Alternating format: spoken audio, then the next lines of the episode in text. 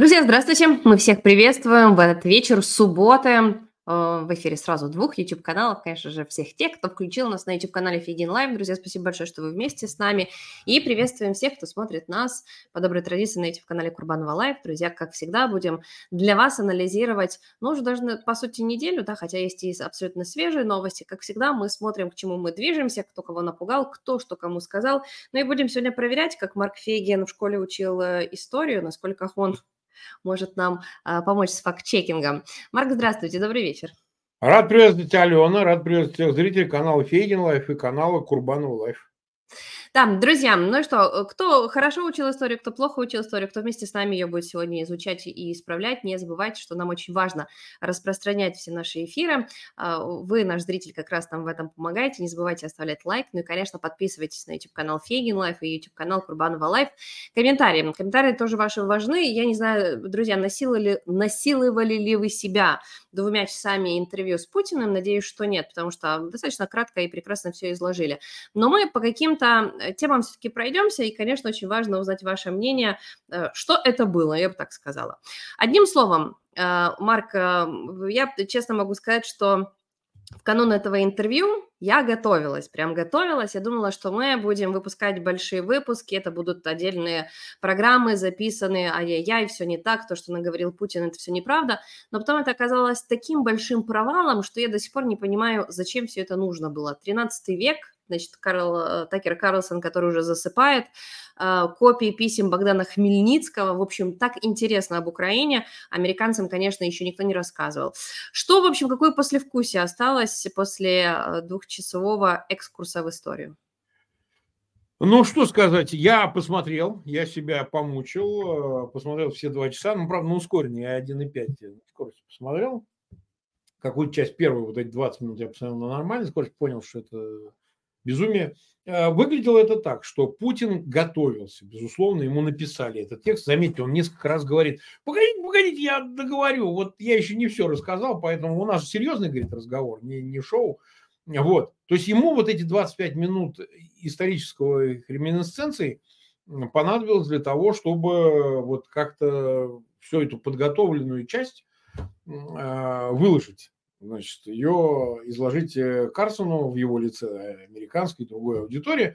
Он даже папочку сготовил с копией, говорит, на, говорит, бери, да мне не надо, говорит, бери, сказал, бери, сказал, тебе, что отказываешься, бери, да я не, копии документов бери, да, вот, только сфальсифицировали. Вот, поэтому на самом деле э, исторические его экскурсы, они, ну, во-первых, они лишены вообще историзма, они не соответствуют фактам, они притянуты, но меня больше интересуют выводы. Ладно, он там как-то набор этих фактов.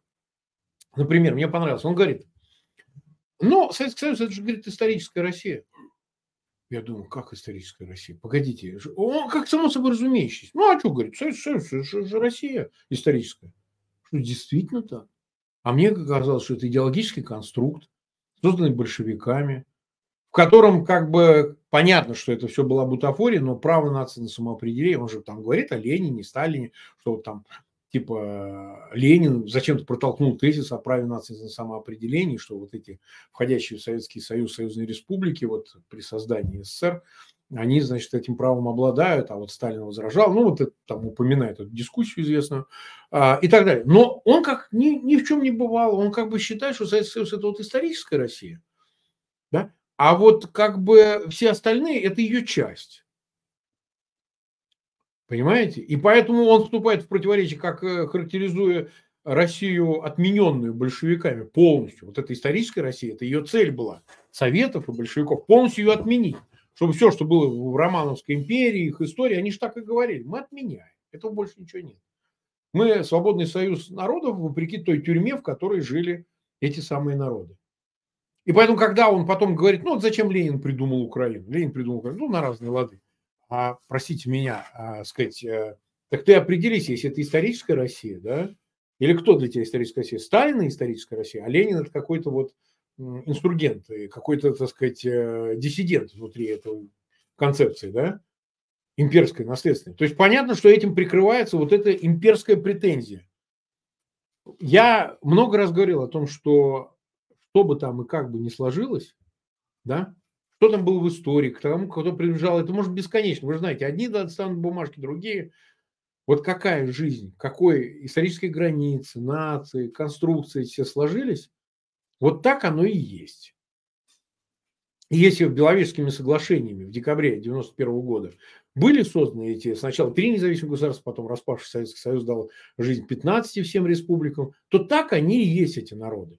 Я просто по, по ходу замечу, что самый счастливый для меня день был, я вот в это время в Праге находился. Я в Чехословакии находился в декабре 91 года. Я поехал на семинар, который провел Народный трудовой союз. Э, там помогал этому фонд э, Сороса, кстати, проведению этого семинара. Иммигрантов э, учили, там гранты какие-то на это давали. Ну и нас организовали это. Вы не представляете, я в тот день, когда мы узнали, что Советский Союз распался, я ужрался как свинья. Я был самым счастливым человеком. Для меня ничего счастливее не было, чтобы сгнило это все, исчезло, вся эта вонючие советские носки, вот эти портянки бесконечные. Весь этот Советский Союз никому не нужен. Это было счастье. Ну и ушли украинцы там, и кто-то ушел, куда-то пришел. Господи, какое счастье. Все будут иметь свои национальные государства, будут жить как люди. У украинцев свое государство, у казахов свое государство, у белорусов свое. Не надо никому вместе жить, не надо вообще, прекратите это бесконечное, значит, все опять должны, как в анекдоте веселой компании была, всех обратно, с желанием, да? Зачем, для чего, как, зачем?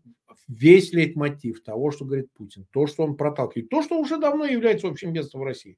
Нет, мы должны все вместе собраться. Нет, вы вот э, изображаете себя украинцев, австрийский генштаб, значит, придумал из вас, значит, а, украинцев, а вы сами не украинцы, вы русские. И он, значит, говорит, вы знаете, там, вот эти вот, э, значит, отцы-основатели украинского национализма, они же говорят, поддерживайте, говорит, хорошие отношения с Россией. Поддерживайте. Он сильно читал этих, э, значит, идеологов-то, украинизма? Силы он их читал? Про, про Россию там много чего сказано. Лучше ему не цитировать это все. И даже лучше не знать. Будет плохо спать, как от сырых помидоров на ночь, как говорил Остап Бендер значит, э, этому, как господи, ну, корейки, корейки, корейки, корейка тоже, кстати, украинец. Вот.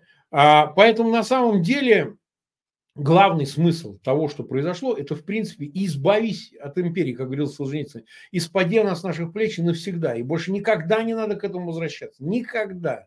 Никогда русским и украинцам не надо жить вместе. Зачем им жить вместе, я вот понять не могу все время.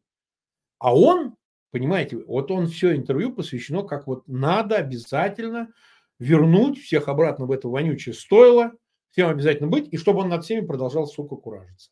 Вот, ну, а хорошо еще он говорит. Ну, хорошо, пошли дальше. Он, значит, начинает опять. Ну, про то, что, значит, они напали. То есть он тут уточняет, как напали. Он говорит, напали как бы на Донбасс. Он начинает рассказывать, ну, вы же знаете, как там Донбасс Украина напал? А ты-то кто такой?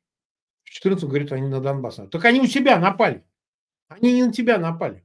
То есть это вот он, когда он говорит, не мы напали, на нас напали. Он, ну мы понимали это, да, он имеет в виду, что вот Украина взяла и напала на свою территорию. Там, у себя в стране, в рамках своих границ. У себя куда-то она там напала. А он это расценивает, как напала как бы на Россию, понимаете? А, значит, э, я уж не говорю про другие вот эти реминисценции, всякие, так сказать, вещи, вот. Карсон изображал в этом интервью, ну, его многие Карлсон называют, хотите будем Карлсон называть, про писание буквы Л там нет, но действительно это может читаться, и, возможно, отсылка какая-то есть к его шведским корням, не знаю, мне это не важно. Он тоже типон тот еще, сказать, но суть такая, что он пытался изобразить какое-то такое чуть предвзятое, легко предвзятое мнение. Вот он там про Эвана, э, Эвана Гершковича с ним, если увидели, в конце просил даже, вы вот, говорит, его отпустить. Ну, говорит, мы там разговариваем, ЦРУ, ШМРУ и так далее. Э, ну, и там какие-то вещи. Говорит, а что вы, вот важный вопрос. Он говорит, вот у меня тут сейчас история, вот не надо вот эту историю, говорит этот Карсон. А что вы, говорит, в 2000 это не говорит? Нет, ты, говорит, погоди, я тебе сейчас все расскажу. Я пока все не расскажу, я до этого вопроса не дойду. А когда он до него доходит, он, значит, говорит, что ну так это, мы же э, последовательно, э, мы же хотели, говорит он, с 2000 года дружить, а в 2004 случилось то, что случилось. Третий тур, говорит. Опять повторяю, какое твое собачье дело, какие в Украине туры? Да хоть 10 туров в Украине, твое собачье. А говорит, это не по Конституции Украины. А кто тебя спрашивает? Почему они должны у тебя интересоваться твоим мнением? Можно проводить третий тур, в котором побеждает Ющенко или нет? Хотя мы все знаем, потому что он сфальсифицирован полностью был этот второй тур, и Янукович, конечно же, в нем не побеждал. Но неважно, суть даже не в этом. Победил он, не победил, провели третий тур, не третий. Ты кто такой, чтобы лезть вообще в независимое суверенное государство, там рассказывать им, какой они должны тур проводить, два или четыре. И вот он говорит, последовательно шло. И вот Янукович, я его не оцениваю, говорит, сильный он, не сильный, но он же был. Ладно, его отменили, был Ющенко, мы с ним наладили это, я к нему ездил, он ко мне ездил. Ну вот исправили ошибку. Янукович пришел к власти.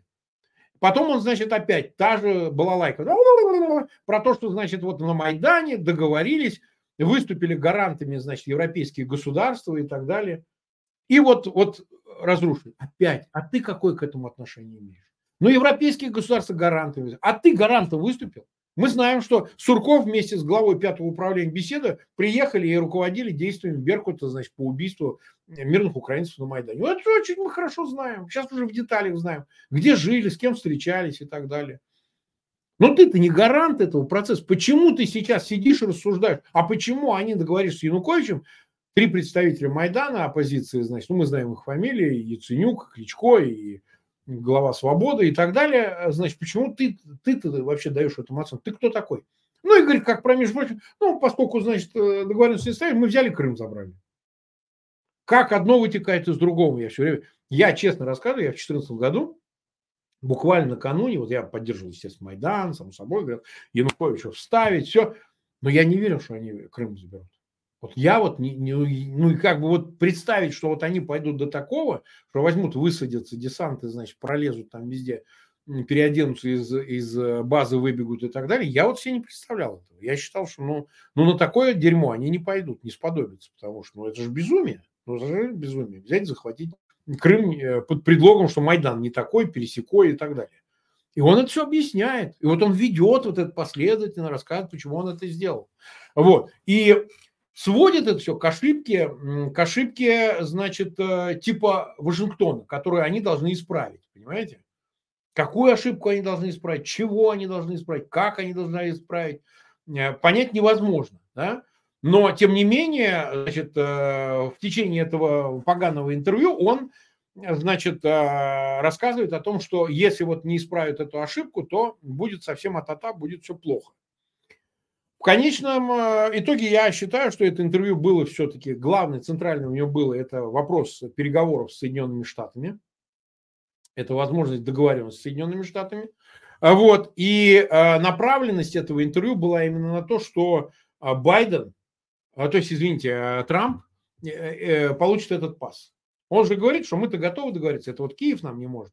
Поэтому вот правильно вы к нам приехали, и вот как бы мы-то готовы, но, говорит он, дело не в главе э, овального кабинета, который придет, хотя он там один раз упоминает слово Трамп, а, а должен измениться. То есть он пытается повлиять на изменение концепции в целом элиты э, политической американской, чтобы она с ним договорилась ценой сдачи Украины. То есть это прямо звучит, сдайте нам Украину, и мы обо всем договоримся. Это, ну, вот как бы вот, вы ее отдайте нам на ням-ням. Вот. А, а для этого это интервью и затевалось, на мой личный взгляд. Мне очень понравилось, а, китайские блогеры начали писать, э, которые тоже в переводе посмотрели, послушали это интервью, они сказали, слушайте, ну если двигаться по логике Путина, то вот вам как бы список тех территорий, которые мы забираем, если вы так глубоко а, копнули. Но в целом вы абсолютно правы. Там я тоже встречала такое понятие, как а, пакт а, Путина-Трампа, да, что вот мы тебе предлагаем вот так-то, так-то действовать. Отдельная там будет роль и участие, мы поговорим, и у Илона Маска, который тоже, кстати, поддерживает, конечно, республиканцев, даже республиканцев-трампистов.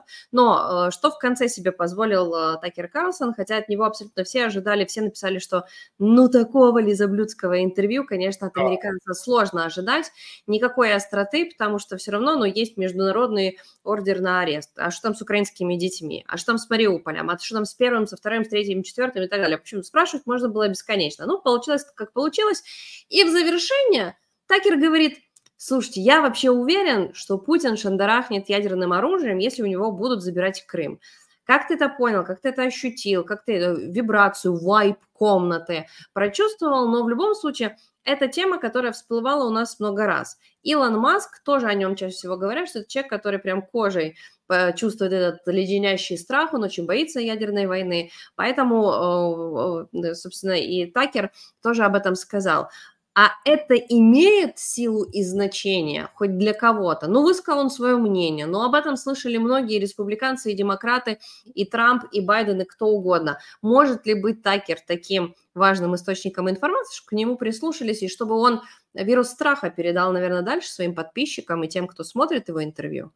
Смотрите, там же ценным посланием было то, что оно публичное, то, что оно не какое-то там на словах он передал, ты там этому передай Трампу, что с Дони мы там... Путин ему сказал, я мамой клянусь, я обязательно выстрелю. А, ну, сказать, э, если Карсон, я слышал его, ну, видел этот, э, а, это заявление о том, что он считает, что Путин использует ядерное оружие в случае угрозы потери Крыма, я это видел, я думаю, что э, тут важен публичный элемент, то, что сказано публично. Ведь Путин намекал на то же самое. Кстати, он Илона Маска, если вы помните, упоминает, говорит про искусственный интеллект, что тут чипы вживает в первые уже эксперименты в голову человека и так далее, там, ну, в контексте, значит, опасности и так далее. Так что это он тоже посылает, он помахивает ручкой, значит, а, Илону Маску. Тот, видимо, ловит это, э, э, э, этот сигнал тоже по-своему. Тема ядерного оружия, она звучит. Она звучит, он как-то так оговаривается, что нет, мы не хотим, но, но, но в принципе мир может стать на грани ядерной катастрофы. Если вы, он же там говорит, что вот вас зовут, американцев, вовлечься в этот конфликт, ну, вот если вы увлечетесь, вот мир станет на грани ядерной катастрофы. То есть это еще раз в ту же сторону, что сдайте нам Украину, отдайте ее нам на съедение, и тогда, в общем, мы избежим ядерной войны. Конечно, он это пытается продвигать. И совершенно очевидно, что этот сигнал э, политическую элиту американскую только до известной степени пугает. Да? Какая-то часть, наоборот, э, видит в этом понт и не более, я надеюсь. Какая-то часть, безусловно, побаивается. Какая? Ну, я не берусь судить за Илона Маска, но, наверное. Потому что многое из того, что он говорил, похоже на то, что он это очень буквально понимает, а он там на Марс ли собрался, куда он там собрался, я же не знаю. Наверное, на Марс. И поэтому он считает, что пока у него нужен резерв времени для того, чтобы подготовиться колонизировать эту красную планету и так далее, и так далее. Дело в том, что тот, кто очень много пугает, да, тот, скорее всего, это не применит, не использует. По той простой причине, по достаточно прозаической, то э, можно же обратно получить этими такими же ракетами, с такими же боеголовками. Не будет Москвы, не будет Петербурга, не будет там крупных городов, да и бункеров не будет, потому что от ядерного оружия не спрячешься. Поэтому на самом деле это скорее воспринимается как понт. Другое дело, что, к сожалению, тем не менее, помимо ядерной угрозы, даже сама по себе ситуация напряжения, в которой война продолжается уже два года, мы подходим сейчас ее к двухлетию, она неприемлема для а, Америки, которая находится в ситуации выбора. Понимаете? То есть мы все гадали, как Америка пройдет 24 год э, с выборами в ноябре и возможной сменой а, власти в Белом доме, и она проходит плохо, честно скажем. Очень плохо. То есть самый худший способ выбора, может быть, может быть, если основным номинантом теоретически была бы Ники Хелли, а не Трамп, если такое случится, я не знаю этого, но, но пока все идет э, скорее в пользу Трампа, пока. Может измениться, я не спорю. Тогда бы такое напряжение не было. Что какая разница? Ну, вот демократы будут, э, придет Ники Хелли от республиканцев, и разницы никакой в отношении к Москве. Здесь же остаются вопросы. Несмотря на то, что мы не предрешаем за Трампа, как он себя поведет, я считаю, что он никаким, ни с каким Путиным ни о чем вообще, ни о чем не договорится. Мое такое мнение, что ни о чем они не договорятся. Но это другой вопрос. Это еще ты приди в январе 25 года инаугурация во второй половине, а потом еще зайди в Белый дом, а еще начни эти переговоры скоропалительные и так далее. Но э, из-за того, что выборы проходят именно так, с перспективой возвращения Трампа, который уже был президентом с 16 по 20 год, а может стать президентом там, с 20, э, условно, там, 4 по 28 год, там, да, это, эта перспектива, она, ну, в общем и целом такая достаточно неопределенная в этом смысле. И Америка ничего не сделала лучше, нынешняя администрация Байдена, как начать осторожничать в помощи Украине, в поддержке ее планов контрнаступления, она осторожничает, потому что а вдруг сшибет ситуацию, и это повлияет на исход этих выборов. По-моему, Байдену вообще мало чего поможет. Это мой личный взгляд, я никому не навязываю. Да? Конечно, он может выиграть, может не выиграть, это уже решат американские избиратели. Но вот так вот не приищешь новых голосов, вот так не сможешь победить на выборах. Это мое личное мнение, я его еще раз повторяю, не навязываю. Многие говорят, вот Фейгин, то ли он байденист, то ли трампист. Да? Фейгин, он вообще профейгинский. Он там, ну, немножко проукраинский, ну, за российскую оппозицию. Но, но не так, что я за американцев предрешаю, кого им выбирать. Кого выберут, того выберут. Нас интересует только отдельно взятый сегмент. Будет Америка при том или другом помогать Украине защититься ее суверенитет? Будет ли эта Америка, значит, закрывать глаза на ужасы, которые связаны с Путиным, или нет. Да? Вот это нас интересует. А, а кто там будет бороться с мексиканцами, проникающими нелегальными через границы Америки? Обама Кер, налоги, доллары. Честное слово. Вот честное слово, вот абсолютно до фонаря. Вообще до фонаря. Не, ну буду, если мы будем американских граждан, это нас будет волновать. Но мы-то пока не они. Нас волнует, что вот меня из дома выгнали, вон, э, Алена, значит, живет э, в стране, э, против которой развязали войну. Вот это нас волнует. Понимаете? А то, что, значит, внутренние вопросы американские, там, внутренние политики, ну почему они должны нас волновать? Ну, ну как они должны нас волновать? И если завтра Трамп заявит, что да нет, мы его воткнем, я оружие дам, бомбу дам, все. Дони, ну мы же, говорится, вообще не вопрос. Нет, не вопрос. Вообще не вопрос. А если он будет а вот иммигрантов не будут пускать, да делай, что с ними хочешь, с этими иммигрантами. Нам-то какое дело? И поэтому, когда нас обвиняют там в протрампизме, антитрампизме, только этот критерий для нас угрозит. Все остальное не наше дело.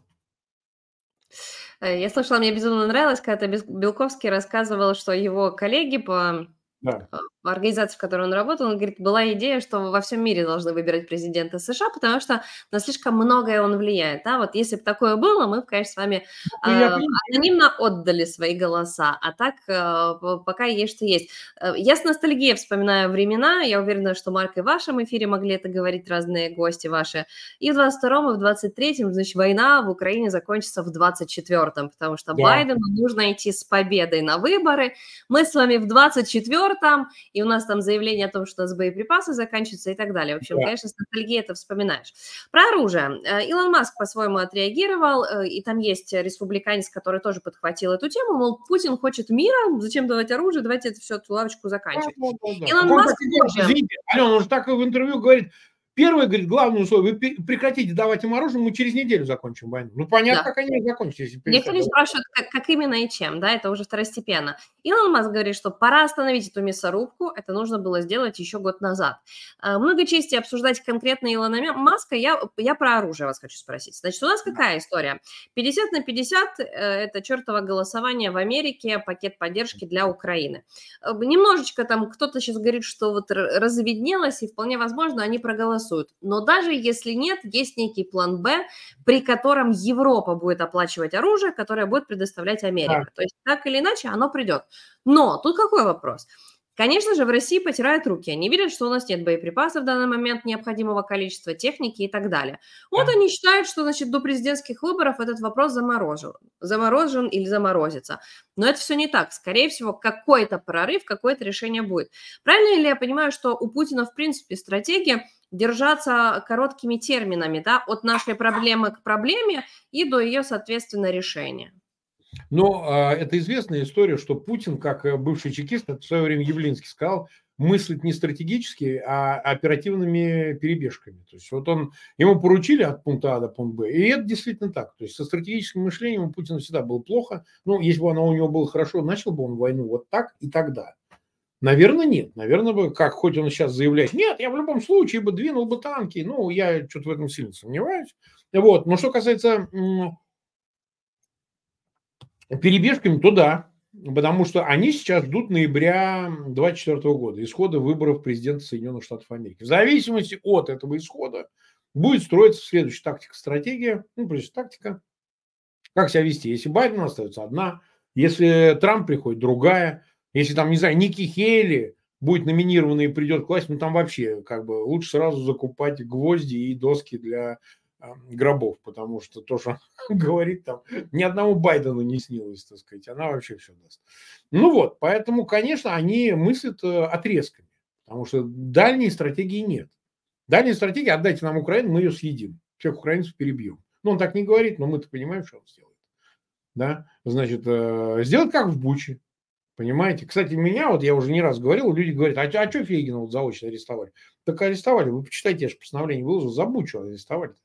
То, что я дал интервью, сказал, что в Буче российские войска, ну, по, указанию Кремля, там, военного ведомства, устроили геноцид.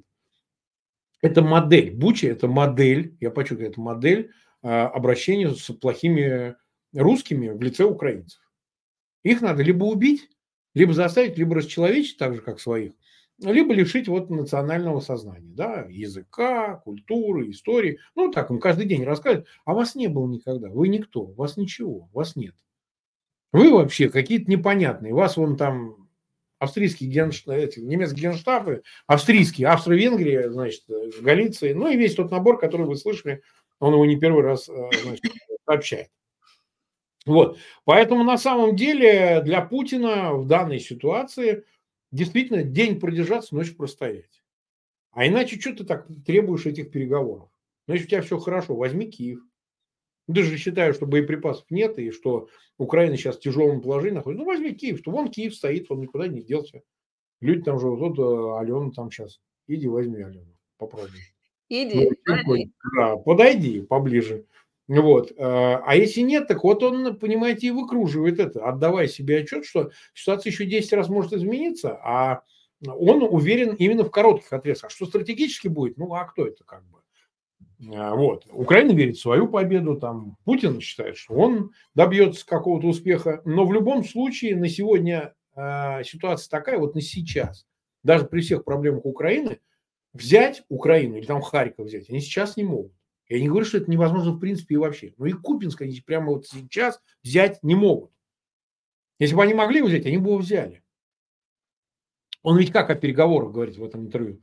Ну, мы типа э, как бы вот Арахами, он даже фамилию Арахами знает. Представляете, говорит, что он же сказал в интервью, что у нас мы-то готовы были подписать договориться, но вот нам приехал Джонсон и сказал, не надо договариваться. Ну, я думаю, что это было вот не так просто, это не так все было. Я напомню, что поводом было как раз событие в Буче, когда увидели, что, значит, мы договариваемся с людоедами, которые там вошли в город в, конце, в марте, а там трупы по всему городу лежат. Понимаете? Ну, так, извините, это вся же Украина видела. Они говорят, вы что, с этим что ли договаривались? И как, как Зеленский мог продолжать переговоры? Ну, просто вот отдельный возьмем э, факт вот этот. Он бы сказал, ну нет, они не такие, там, может быть, э, как э, они говорили, это трупы не свежие привезли, там, кто, как они говорили, Ми-6, там, британская разведка привезла, они говорили в Кремле, пропагандисты. Но он просто не мог продолжать переговоры, хотя бы уже по этому поводу. Просто не мог. А во-вторых, как, как бы даже попытки сказать, это мы сами оставили, но мы видели, как вы оставили. Вы оставили там всю технику подбитую, сожженную, и люди а, сожженные на деревьях, понимаете? Все ваши солдаты, которые пожглись. Ну, так а, тогда вообще непонятно, так сказать, а, что ты, кого ты пугаешь. Путин, конечно, заинтересован в переговорах. Он хочет, правда, на своих условиях, естественно, покидать территорию не хочет. Он и говорит о том, что эти территории останутся за Россией, вот эти Э, Крым, там Донбасс, соответственно, две области и плюс э, часть Запорожской, Херсонской, на что совершенно не согласна Украина, и Запад на сегодня тоже под таким не подпишется. Поэтому его ожидание – это исход выборов в Соединенных Штатах, потому что ну, говорить про выборы в России – это смешно, это только делать себе колики. Вот. А про американские выборы, при всей их там, непредсказуемости, как в любой условиях демократии в выборах, э, тем не менее, дальше он не видит. Дальше он не смотрит. И ему это даже не интересно. Кстати, очень э, нормально он там выразился, когда говорили про Китай как раз, там, зависимость Китая. Он говорит, нет, нет, он говорит, мир усложняет, там он не двуполярный. Там. Задело, задело, да, задело. Э, я хотела сказать, что Бралка у него, конечно, сломается брать Киев и все остальное. Нужно не забывать, где линия фронта проходит, да, и, и что такое Киев, который готов с 2002 года в каждом доме коктейли Молотова делали и все остальное. В общем, абсолютно вся столица была готова к тому, что если нужно будет, будем отбиваться. Поэтому в своих пропагандистских заявлениях, конечно, можно говорить что угодно. С другой точки зрения, вы сказали, угу, значит, мир под этим западный не подпишется. Ну, давайте тогда поговорим, э, а под чем он подпишется. Потому что у нас есть э, многополярные заявления. С одной стороны, у Байдена сейчас в гостях Шольц, и эксперты утверждают, что нужно очень пристально смотреть за этой встречей, потому что это как раз история, когда и, и немцам где-то не нравится, что американцы их ущемляют, а там мы не вторые, нет-нет, подождите, мы можем быть там равными, вот сейчас мы приходим вам на смену, пока вы там э, меритесь одними местами республиканцы и демократы. Ну и, конечно, там договариваться о том, как дальше будет запускаться военно-промышленный комплекс э, Европы. Столтенберг говорит э, в очередной раз, подчеркивает, что вероятность нападения России на НАТО очень высока. Мы с вами чуть ли не раз в неделю какой-то из сценариев и заявлений обсуждаем, да, и все они действительно вот в одном векторе. С другой стороны, глава Мюнхенской конференции по безопасности, он говорит, что а нам не нужна, а, не нужны результаты, как в Первую мировую войну, где у нас множество-множество погибших. Можно уже сейчас, значит, договариваться и за основу Кристоф Гойсген говорит, что можно брать Минские соглашения. Значит, э, кто-нибудь может сказать, а кто такой этот Кристоф э, Гойсген, на что он влияет? Это не Шольц, это не Столтенберг и это не Байден. С другой точки зрения, у нас совсем скоро будет эта Мюнхенская конференция. И как бы, знаете, чтобы там третьи скрипки разных правительств не заиграли той же э, интонации. Все равно находятся те, кто предлагают договориться то есть это как-то ты договариваешься и замораживаешь войну, а сам готовишься к тому, что на тебя нападут. Я просто не понимаю, как у них может быть в Европе настолько разные между собой взгляды. А, ну вот смотрите, Мюнхенскую конференцию мы помним, да, она знаменита чем, может, многие забыли, что... Знаковая. Да, ваш, каком? Это был седьмой, по-моему, год. Да. А, Путин выступил там и, в общем, объявил Западу холодную войну, которую, в общем, принципе, не успев закончиться, она возобновилась, да, и выпустил там а, телегу претензий, что вы там не то, вы там не все. Мое глубокое убеждение, как и раньше, я спорю в этом концепте с очень многими, что это никакой не спонтанный результат. А, там тоже в НАТО не взяли. Он же вот в интервью много опять раз, то про Клинтон, как ему обещали. А если вот в НАТО нас? Он сейчас, я, говорит, поговорю с советником. Ой, нет, это, наверное, сейчас не своевременно. Не так все было-то. Не так все было. Путин никогда ни в какой НАТО не собирался. Вот пора это уже окончательно понять. В НАТО, НАТО, НАТО это не только военный, но это военно-политический блок. Это блок демократий.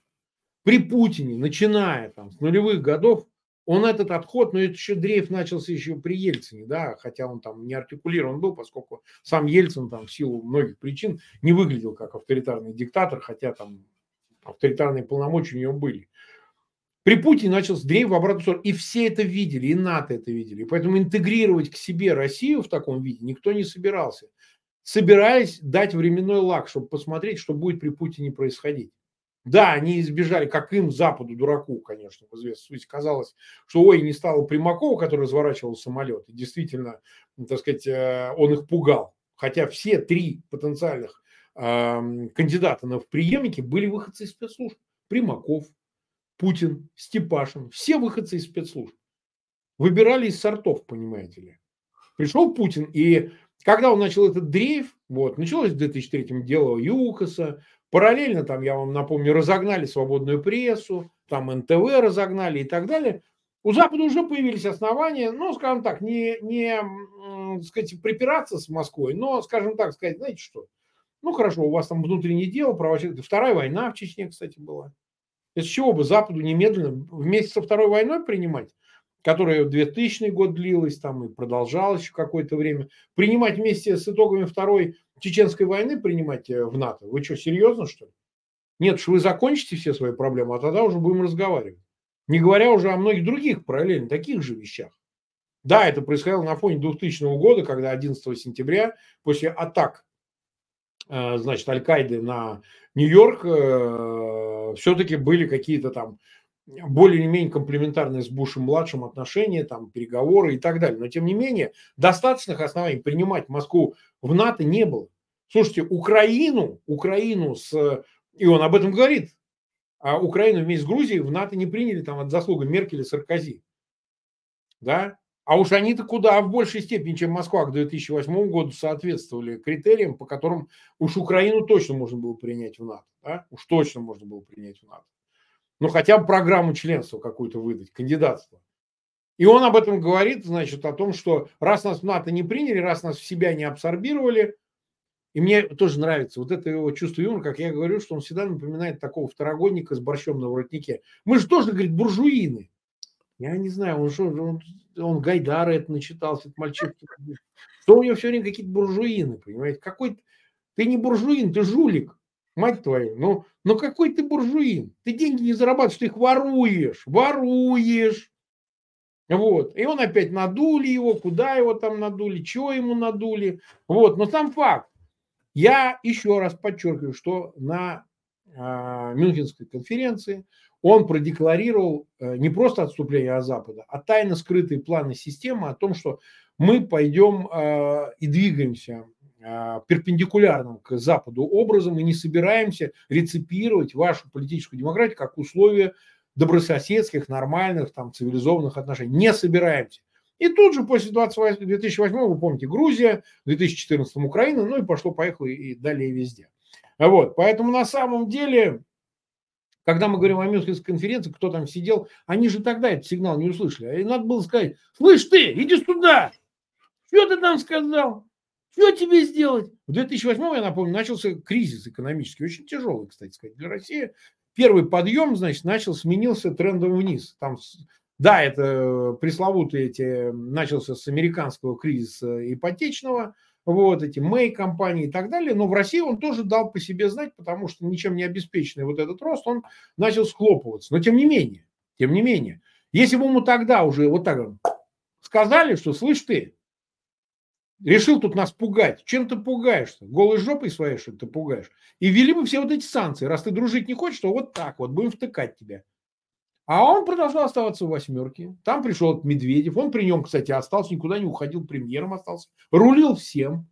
Путин. Вот со сказками, что он мог уйти. Куда уйти? Он не собирался никуда уходить. Он остался премьер-министром.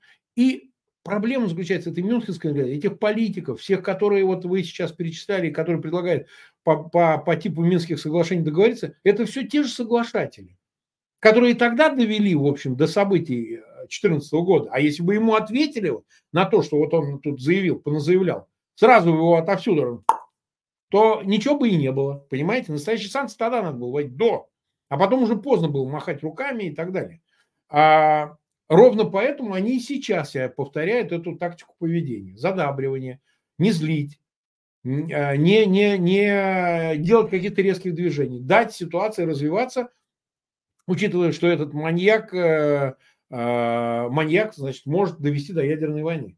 Давайте не злить. И поэтому сейчас это как компромисс, а вот Минские соглашения, он же тоже про Минские соглашения говорит. Вот мы не знали, как их, говорит, реализовывать, но нам надо было еще убежать, убеждать жителей Донбасса принять их. А очень легко их было убеждать, просто вывести войска и не мешать этим жителям Донбасса вести диалог с Киевом законной властью, понимаете, вести этот диалог, а вот давайте мы то, давайте то. А вы-то здесь, причем российские войска, причем в диалоге между жителями Донбасса, русскоязычными, другими. Это вы им так сильно помогли Донбассу, что вы там вообще разрушили весь Донбасс. Я там был. Это не человек говорит, который там не был. Я вот там в мае проехал весь Донбасс, находясь там на, в Часовом Яре, там недалеко от Бахмута я был. И во всех этих городах, Краматорсках, и Славянсках, и Константиновках и так далее. Это вы его весь разрушили, Донбасс. Украинцы как между собой бы договорились, что-то как-то умудрялись договариваться. Все, даже Януковичами, губернаторами этого Донбасса, главами администрации и, и Ахметовыми, где основные предприятия, его центр его деятельности находился, то как-то договаривались все равно. То по деньгам, то так, то эдак. Может, плохо говорить, но это их личное дело. Ты-то тут при чем? Причем тут ты со своими войсками, которые туда пришли? Вот, поэтому на самом деле Любые Минские соглашения или прообраз их, или там прототип их, это зло, абсолютное зло. Они уже привели к войне. Именно Минские соглашения привели к войне. Не спасли от войны, они привели к этой войне с 14 по 22 год. Любые мирные договоренности, которые Путин предлагает, это пролог следующей войны. Чтобы это всем было понятно. Ну, вот такие прологи в виде Минских соглашений или же его этого меморандума Путина. Вот мое мнение. А, я скажу, что нас защищает не такие большие и высокие конструкции, хотя и, конечно, президент Зеленский много раз заявлял о том, что никакого подобного мира, соглашения быть подписано с Путиным не может. Но у нас настолько большая еще и нелюбовь сегодняшнего президента к предыдущей власти, что для них все, что будет так или иначе отзываться с предыдущими договоренностями, будет будет обжигать руки. То есть даже если допекут за никогда в жизни не подпишут. Я в этом более чем эм, уверена. Хотя очень, конечно, хотелось бы, чтобы на этой Мюнхенской конференции выступила Ангела Меркель и рассказала нам, так что ну, она думает по поводу того, чтобы еще раз пройтись по ее граблям. Э, друзья, сделаем небольшой пит-стоп. Э, во-первых, для того, чтобы я могла вам напомнить, конечно же, чтобы вы оставили нам лайк для продвижения сегодняшнего эфира, чтобы вы обязательно подписались сейчас, если отложили это на YouTube-канал Фейгин Live и YouTube-канал Курбанова Live. И, конечно, э, место, который мы очень любим, да, информационный, это наш анонс. Потому что, во-первых, не лишним будет напомнить, что нас отделяет буквально две недели от встречи в Берлине. Напомним, что это будет ровно вторая годовщина начала полномасштабной войны. И мы приглашаем всех тех, кто находится в Берлине, в Европе, кто может до нас доехать, на мероприятие в Берлине. Есть еще возможность купить билеты, и мне кажется, что в этот день будет и очень важно, и очень ценно оказаться среди единомышленников. Но помимо этого, мы еще и заходим с вами в весенний сезон, потому что нам есть что вам предложить и на март месяц. Мы уже окажемся в Варшаве, где тоже живет очень большое количество украинцев, где тоже очень много людей, которые были вынуждены покинуть свой дом в силу войны. Поэтому э, есть вот у нас еще и такое мероприятие на 29 марта. Мы, друзья, вас очень приглашаем. Тоже это будет посвящено второй годовщине. Это не какая-то прокатная концертная программа, там нету ничего, где мы работаем по сценарию с любимыми номерами наших зрителей, нет. Это просто встреча, встреча с единомышленниками, с, тех, с теми людьми, кто нас смотрит, кто нас знает, кто понимает, о чем, как и что мы будем говорить. Да, Марк? Да, значит, ну я еще раз хочу подчеркнуть, что прологом вот новой репетиции такой встречи в Варшаве будет э, встреча в Берлине, она будет 24 февраля, еще раз напоминаю. Ссылки эти вы можете обнаружить э, в описании к этому видео и на э, встречу в Берлине 24 февраля и 29 марта в Варшаве. Там мы, э, там уже продано под 600 билетов, я боюсь соврать, то ли 550, то ли 560 билетов. Нам, конечно, важно, чтобы за оставшиеся, сколько это получается, две недели, мы все-таки по меньшей мере еще билетов 100 продали, это важно. Напоминаю, что все средства пойдут в, на благотворительные цели в помощь Украине.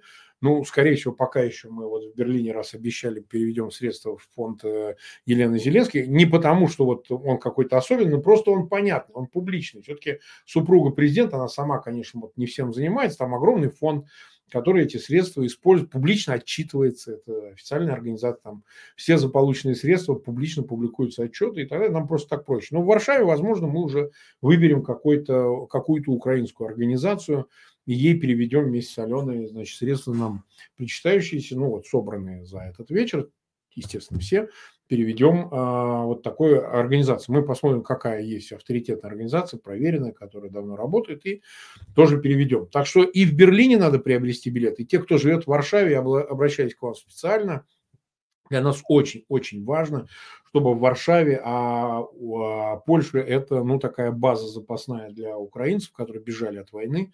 Их очень-очень много живет в Варшаве, в, в Польше и так далее, чтобы вы пришли, это будет уже там через полтора месяца, ну чуть меньше, на это мероприятие, это тоже будет продолжение как бы того же вечера в Берлине, вторая годовщина, ну или там мы уж что-то изменим, может быть, виды изменим, но в любом случае там как раз именно в Варшаве мы сможем технически осуществить прямую трансляцию на каналы Фейгин Live, Курбанова Live прямо с этого вечера. Он продлится то ли полтора, то ли два часа, но все зависит от зрителей. И это действительно будет э, импровизация, то есть никаких программ специальных заранее предусмотрено нет.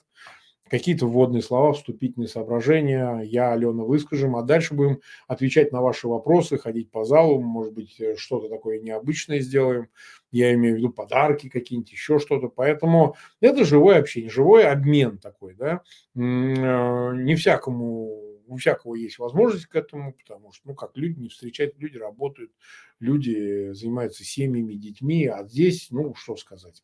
это как-то все в одном месте собрались, и какая-то, в общем, э, атмосфера другая и так далее. Поэтому, пожалуйста, 24 февраля в Берлине, а 29 марта в Варшаве придите на встречу с нами, вы не пожалеете. Да, я скажу и похвастаюсь, и похвастаюсь, потому что да, очень приятно. Не все могут, эм, не со всеми ты можешь действительно встретиться и познакомиться. А у меня есть прекрасная зрительница из э, Америки, она была на вашем э, выступлении в Нью-Йорке, и она приедет в Варшаву. Я очень надеюсь, что ничего не изменится, потому что мы с ней не можем никак встретиться, мы никогда не виделись. И вот, в общем, когда она сказала, что она приедет в Варшаву, я думаю, блин, это, это очень круто. Мало того, что она побывает на этом выступлении из Америки, преодолевая невероятное расстояние, в общем, мы увидимся в Европе.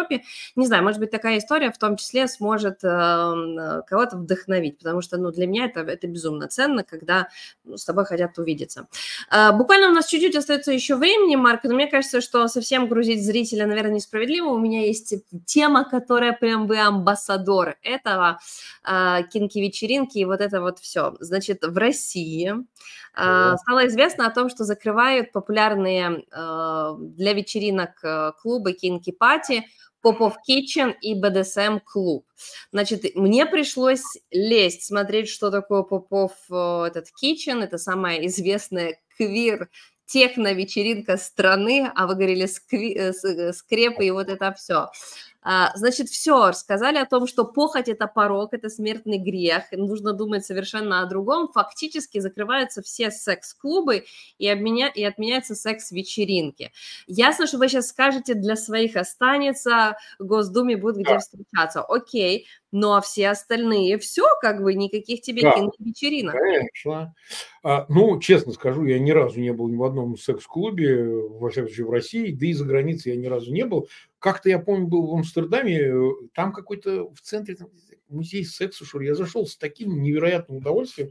Я посмотрел, думаю, господи. Вот, ну, я не, ханжа, живете, да? я не ханжа и как бы ни в коем случае не пытаюсь изобразить из себя невинность. Нет, нет, все нормально, ну просто я отдаю себе отчет, что, конечно, и там эти вот кинки, БДСМ, пожалуйста, да ради бога, если людям нравится, если люди в этом увлечены, ну да, может быть, не стоит это все так вот кидать в глаза, это все, конечно, должно быть прикрыто даже на Западе. Между прочим, это в большей части все это немножко так это зашторено и так далее. Но, пожалуйста, если люди хотят, если люди, у них душа к этому лежит или еще что-то, ну, в конце концов, не надо лезть в их частную жизнь, ну, хотят, пожалуйста. Другой вопрос, что, ну, это не всякому тоже же не, не любой человек, ну, одному это нравится, другому не нравится. Не надо никому ничего навязывать. В России сегодня идет кампания, безусловно. Кстати сказать, вот был я прав, что не будет последствий вот личных, серьезных для всех этих Ивлеев, их остальных. Нет. Завершилось? Нет. Я, я был неправ? Ну, Медуза, э, Медуза выпустила список э, запрещенных э, зрителей, э, запрещенных э, артистов к выступлениям. Алло. То есть они попали в черный список. Если вы говорите, ну, посадили или их, как вы любите говорить, простите, на да нет. Ну, по крайней мере, мы этого не знаем. Но, тем не менее, есть черный список, Киркоров, Билан, все остальные, все, они запрещены к выступлениям, это, на то, что они это ездят на ну да. Минимум. Но это, ну, ну, ну, ну ничего, ну немножко, немножко, немножко их поддержат, по, по, помаринуют, потом отпустят. Ну это месяц, другой. Вполне это... возможно. Нет, ну никого ж не посадили, никто не вынужден не уехал. Там проявляю, говорю, ой, она сейчас соберет манатки, уедет куда-то в Прагу. Куда никто никуда не уехал, все нормально, там своя крыша. Ну, конечно, сказать, ну потерпи, ну все бывает, ну жизнь такая переменчивая, посиди, не дергайся. Поэтому последствий, вот я имею в виду терминальных, так, чтобы уже конец жизни, нет такого, да что вот запретили, больше человека нет и так далее. И мутабор этот закрыли и откроют и его, погодите, к лету откроют. А, закрыли эти кинки, шминки, все эти, значит, БДСМ закрыли. Ну, понятно, закрыли, да. Э, это сейчас идет кампания. До выборов э, Путина нужно изображать, так сказать, домострой или там, я не знаю, там, семейные ценности. Но кто изображает? Ну, вы поймите, я все время почему говорю, что это не сработает? Потому что эти люди, они про это. Те, кто запрещает, изображает, возмущается, они же про это. Понимаете? Там кого не вскрой, там про всех все известно, они все в этом во всем участвуют. Ну, просто они, конечно, не ходят в публичные клубы, где их могут узнать. Там, что У них свои закрытые, на Рублевке, это известно. Они там собираются в домах, там есть специальные такие продюсеры, которые это все собирают. Там тоже приличное помещение. Слушайте, у Путина, у Путина была аквадискотека. Ну вот нахрена Путину, посмотрите на него, какая ему нахрен аквадискотека? Ну, погоди, ну вот его в Геленджике аквадискотека. Ну, Поэтому на самом деле, да, это сейчас запрещают, но я могу успокоить, это наверняка через какое-то время под каким-то видом там вернут, да, потому что, а, потому что им нужно мясо, им нужно этих людей абсорбировать, их нужно сортировать, отбирать, выбирать для себя. Они этим живут, понимаете? И через эти гей-клубы, и все эти кинки и так далее, это все увлечение элиты. Прежде всего, она их продуцирует богемы и вокруг них всей этой среды. Есть простые люди, наверное, которым это нравится и так далее. А для них это, конечно, болезненно. Вот. Они куда-то переместятся. Я слышал, я видел эту информацию, что они там переместятся куда-то в Грузию, еще куда-то, куда-то уедут эти инициаторы. Но опять же, я повторяю, что бесхозными не останутся. Пока еще система позволяет себе, в этом ее отличие от сталинской тоталитарной системы, нынешняя, она она этого не чурается. Они как раз этого не, не, не избегают. Они как раз это все любят. Понимаете? Поэтому, да, с одной стороны, конечно, они, э, значит, это все сейчас закроют, об этом громко разговорят. Это мутабор, клуб, в котором была эта голая вечеринка, закрыли, закрыли и так далее. Но все равно, еще раз говорю, среда осталась узкой. Там все то же самое, все те же, все так же.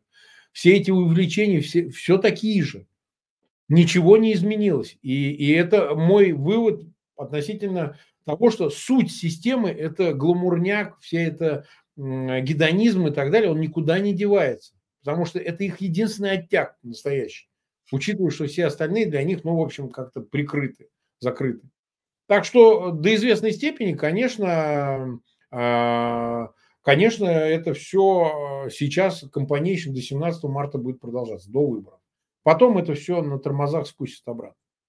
Да, но и в то же время как-то обмельчал преступник в Российской Федерации, потому что я думаю, что вы видели изображение, значит, уже за решеткой девушки, которая на видео записывала, э, э, играя с сосками Родины Мать. Значит, один активист предлагал лифчик надеть на Родину Мать, но она себе позволила там то, что позволила. Я могу сказать, что в Украине тоже есть распространенная практика, служба Божья, так называют СБУ, она может к тебе прийти за определенные какие-то высказывания, но это высказывание, как правило, против государства, против Нет. армии, против мобилизации. Ну, то есть вот прям там, где ты понимаешь, что ты переходишь черту. И то к тебе приходит и, ну, что тебя заставляет? Ну, извиниться на камеру, сказать, что ты был идиотом, да, это максимум, дальше ничего не двигается. Здесь, значит, девушка, которая на видео в буквальном смысле, ну, что он там показывает, как она прошлась э, рукой по, по груди родины матери, что, в принципе, ну, ясно, там, скрепы, э, Вторая мировая война и так далее. Но оказаться за решеткой за это, то есть, по сути, да. сегодня мы говорим о том, что от сережек до сосков, не знаю, там, буквально один шаг, ты уже вообще не знаешь, за что можно сесть. Но смотрите, в том-то и разница. Даже в нормальной цивилизованной стране это все регулируется законом. Ну хорошо, она э, что-то сделала, как многим кажется, нарушающее общественную нравственность. Пожалуйста, есть административная ответственность, штрафы. Выпишите ей штраф, да, пусть заплатит деньги. То есть материально будет наказан. То есть понятно, что в этом э, будет проявление э, вашего удовлетворения, что ли, этим наказанием, в том его смысле, цивилизованным, да, вы же не заставляете там, значит, ее там голой пробежаться по улицам или еще что-нибудь. Вы честно, так сказать, да, вот администрация, давайте мы вам протокол составим администрации, вы можете его обжаловать в суде, все, просто заплатить в кассу штраф государству и так далее. И, и, и это было бы достаточно. Сейчас, когда идет компанейщина и когда вот эти скрепы, фальшивые, повторяйте, скрепы, только чтобы вот публично их показать, а приходят, заходят за, за, за, значит, за навеску и там утворяют такое, значит, с родиной матерью, что не в сказке сказать, не пером писать. Им нужно просто демонстрировать начальству, людям, людям, э, перед начальством и так далее. Э, и это уже продолжается не первый год. Но сейчас это обострилось в связи со спецоперацией, так называемой.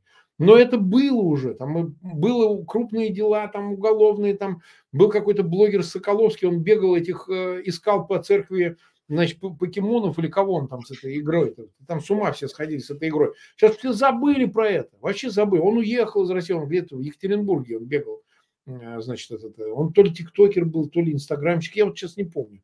В интернете зайдите, посмотрите шумно в России это обсуждали, как можно в церкви покемонов искать, еще чего-нибудь. Ну хорошо, но если он вам там нарушил что-то, ну выпишите штраф. Я вот почему об этом знаю? Потому что я сам был адвокатом дела Пусирая, такой Толоконниковый. Да? И в 2012 году вся моя юридическое обоснование, оно сводилось к тому, что у, на тот момент у них в административном кодексе была статья 5.26, как раз, которая предусматривала такое нарушающее поведение, это был полтора тысячи рублей штраф. Ну, по, нынешним, по тем деньгам это ну, 15 долларов или 20 долларов. Ну, выпишите им этот штраф. Порицайте их публично, говорите, что так нельзя, в кощунице, там, в церкви, пожалуйста, но выпишите штраф. И это по действующему законодательству, по закону, было бы уместное наказание. И я на нем настаивал. Я в своей речи в прениях сторон я и сказал, для вас есть неправда, что вы должны изобретать статью о хулиганстве. Им же осудили по статье о хулиганстве по части 2, 213. У вас есть инструмент закона, и никто вам не предъявит. Раз церковь считает себя оскорбленной, вот есть государство, которое вправе назначить наказание административное – Административный кодекс за это предусматривает. Ну, никто не знал, что это всего лишь штраф. Ну, могли быть сутки 15, там, еще что-нибудь. Но, но, но, к сожалению, к моменту вот как произошедшего, э, значит, в конце февраля 2012 года, это штраф полторы тысячи рублей по статье административного кодекса 5.26. Они же не услышали, они, тем не менее, осудили их на два года, да, э, из которых, правда, они сидели год и 10 месяцев, но тогда были вегетарианские времена, там, сказать, меня там клевали-плевали, но на самом деле люди вышли через год и 10 месяцев, согласитесь. Сейчас по 25 лет дают, даже не чихают. Никто даже не спрашивает, какая роль адвоката в этом во всем. Да ее нет никакой. И тогда-то ее там, она специфическая была. Но сам факт, что закон позволяет действовать э, абсолютно, значит, э, основываясь на норме.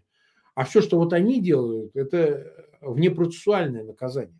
Потому что посадить человека в камеру и говорить, ну так надо, вот так это правильно, вот это адекватное наказание, то, естественно, ничего общего с законом это не имеет. Даже при их людоедских законах, даже при том законодательстве, которое они за эти два года превратили во что-то совершенно невероятное. Вот что. Это страна беззакония, поэтому... А вот Украина, она, несмотря даже на войну, издержек много, это будем прямо говорить, война несет много издержек и для демократии, и для закона, но это несопоставимые вещи. Это несопоставимая вещь, то, что происходит в России, то, что происходит в Украине. Несопоставимые.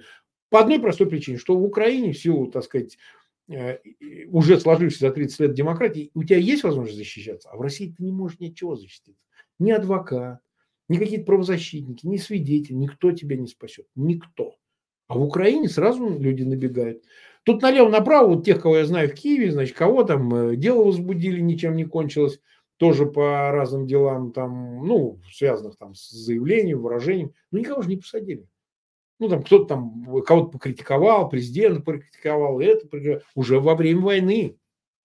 Идите вон про Путина, скажите что-нибудь такое, то, что мы здесь в эфире несем. И увидите, что вам сделают. Понимаете? Ну да, мы на ревизионном расстоянии, мы далеко от них, поэтому они ничего нам только жопу поцеловать. А в России поди скажи что-нибудь, ты никакими извинениями не отделаешься. Там тебя закатают так, что, значит, в Харькове будешь рядом с Навальным сидеть. Вот и вся разница между Украиной и Россией. Вот и все. Э, знаете, я надеюсь, что мы никогда не узнаем, как-то жить по таким же законам и условиям, как в Российской Федерации, но те, кому не нравится, что происходит во время войны, вы правильно сказали, что ну, ущемляется частично а, наша демократия, э, наша демократия, наши свободы. Но в то же время, действительно, я, значит, черпаю свой словарный запас э, в наших с вами эфирах и в комментариях украинцев, да, что они могут написать про Зеленского, что они могут написать про Порошенко, как они могут себя проявлять, что они могут сказать власти, что они порой говорят правоохранительным органам, заказчикам и тому подобное. Да, поэтому свобода все равно остается, и э, там, где в России можно в буквальном смысле присесть за все, у нас суды даже открыты, заседания, э, пресса и все что угодно, да, для того, чтобы отстаивать э, права и свободы человека. Это тоже очень важно. Друзья, будем ставить на этом точку. Не забывайте обязательно, конечно же, поделиться своими комментариями. Обязательно оставить нам лайк для продвижения нашего эфира, чтобы его в том числе досмотрели даже после премьеры, после прямого эфира. И, конечно, подписывайтесь на YouTube-канал Фейгин Live и YouTube-канал Курбанова Live. Не забывайте, по ссылке вы всегда можете найти наше берлинское и наше варшавское мероприятие. Ну а в такой компании, в таком формате мы с вами встретимся уже в понедельник и очень надеемся, что вы к нам присоединитесь. Марк, спасибо большое за разговор. До встречи. Спасибо, Алена. Спасибо всем зрителям двух каналов. Фейгин Live, Курбанова Live. Подписывайтесь на канал, не пропускайте эфиров. Увидимся завтра.